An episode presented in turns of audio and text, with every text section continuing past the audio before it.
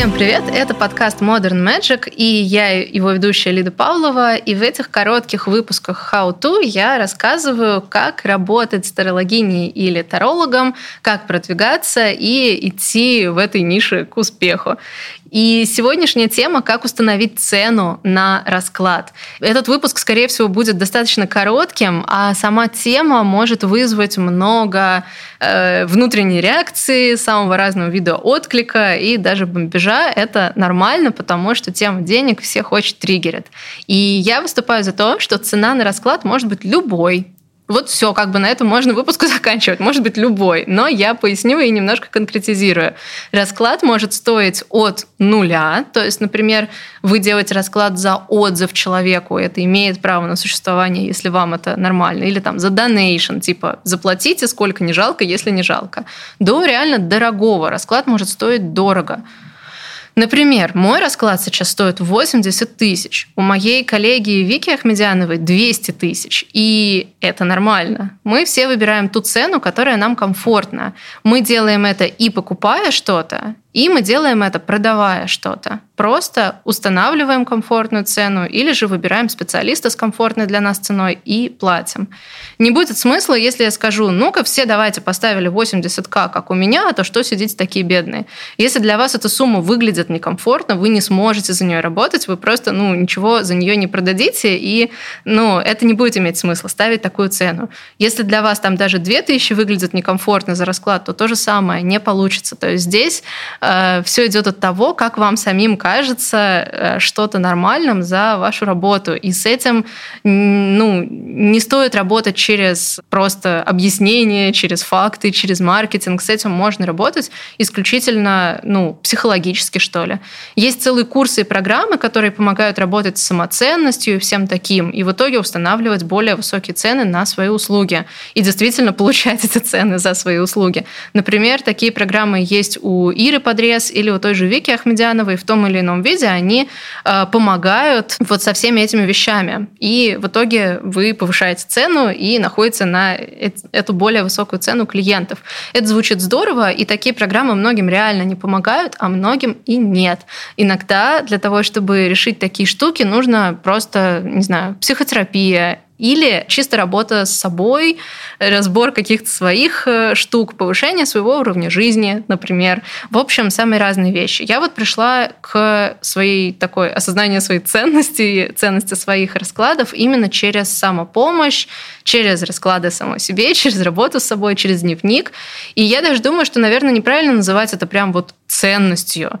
Для меня это, наоборот, снижение ценности. То есть это такая денежная емкость и э, снижение ценности денежной единицы. То есть, по сути, это не то, что я такая, я тут самая лучшая, самая дорогая. Нет, это про то, что Деньги не так уж дорогие. То есть если для вас 500 рублей – это вау, деньги, много денег, целых 500 рублей, то для вас деньги очень ценные. Если для вас 50 тысяч – это ну 50 тысяч, ну типа нормально, это не деньги, то получается, что для вас денежная ценность как бы низкая сама по себе. Вот такой парадокс. Обычно все говорят о том, что вот прям э, денежной энергией надо преисполниться, чтобы устанавливать высокие цены на свои услуги. Но я к этому шла только через то, что для меня деньги, наоборот, как-то несколько обесценились со временем. И причем это не всегда связано с уровнем дохода человека, хотя с ним, безусловно, тоже. Я знаю людей, у которых э, заработки в несколько миллионов в месяц, и для них 500 рублей все еще вау, деньги. Ну, вот такие бережливые люди. А еще я знаю людей, у которых заработки до 100 тысяч в месяц, и они готовы платить там по ну, десятками тысяч за какие-то услуги, и для них это нормально, и они просто вот так вот, ну да, да, хорошие вещи должны стоить дорого. Поэтому это психологическая штука. По сути, цена вашего э, расклада – это психологическая штука. Вот к чему мы пришли.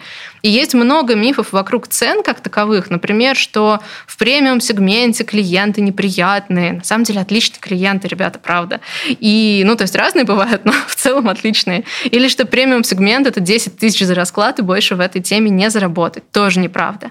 Есть и много агрессии от более дорогих тарологов в сторону дешевых тарологов. Типа, что вы нам устраиваете? Демпинг, вы прям снижаете стоимость всей сферы. Этого я тоже не поддерживаю поддерживаю, а, как минимум, как человек, который когда-то делал расклады за донейшн, например, и ну, я была довольна. Были люди, которым было жалко и 100 рублей на мои расклады, и при этом же одновременно были те, кто давал по несколько тысяч за расклады, и они как раз в том числе помогли мне решиться повысить цену постепенно. И мне было комфортно работать дешево, точно так же, как теперь мне комфортно работать дорого, и мне странно и в том и в другом случае, чтобы кто-то указывал мне, что делать и как работать. И последнее, что важно затронуть, это хейт из-за цены.